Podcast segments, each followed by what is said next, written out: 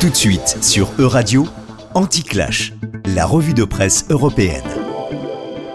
Bienvenue sur E-Radio. Voici la revue de presse européenne d'Anti-Clash, un podcast qui explore les sujets polémiques par le dialogue. Dans cette chronique mensuelle présentée par Laurent Lanfranchi et Raphaël Tisblatt, nous vous proposons une revue de la presse européenne avec notre analyse. Alors aujourd'hui, on vous parle d'un des sujets les plus brûlants en Europe, l'immigration.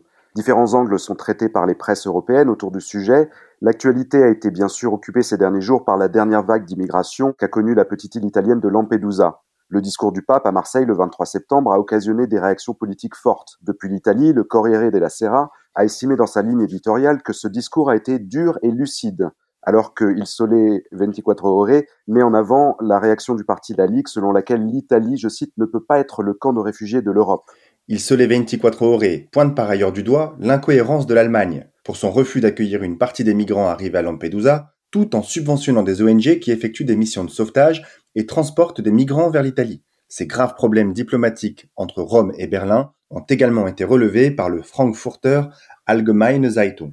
Le quotidien espagnol La Vanguardia relève, lui, la tension entre l'Allemagne et la Pologne suite à la divulgation d'une affaire de visa accordée par les consulats polonais contre Potvin. Olaf Scholz, le chancelier allemand, a déclaré qu'il ne voulait pas avoir à, je cite, gérer la politique d'asile pour des migrants qu'on a laissés passer illégalement et sans examen. Le parti polonais ultra-conservateur Droit et Liberté tente de minimiser l'ampleur de cette affaire, mais pourrait, selon la même source, en payer les conséquences lors des prochaines élections du 15 octobre. Au-delà de ce scandale, c'est l'ensemble de la droite souverainiste européenne qui semble affectée par des divisions.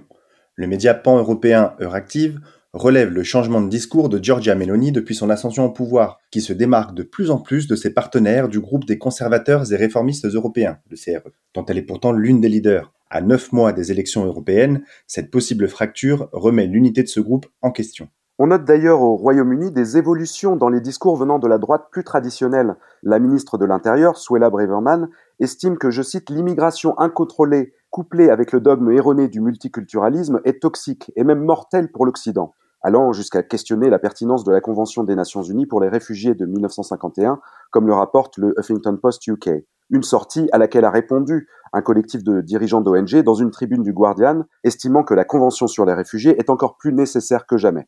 Proposant une prise de perspective, certains experts interrogés par Euractiv estiment qu'il n'y a pas de submersion si l'on compare ces dernières arrivées à la taille de la population d'accueil ou au nombre de réfugiés étant arrivés en Turquie ou en Iran par exemple. Et ça, sans compter la comparaison avec le nombre de réfugiés ukrainiens acceptés ces derniers mois, sans même qu'il soit question de crise. Alors, est-il inhumain de vouloir fermer la porte à ces migrants ou est-ce que la société européenne est en danger si l'on ouvre cette porte? Peut-on entendre à la fois les peurs d'ordre culturel, économique et social et les craintes de faillir à nos valeurs humanistes?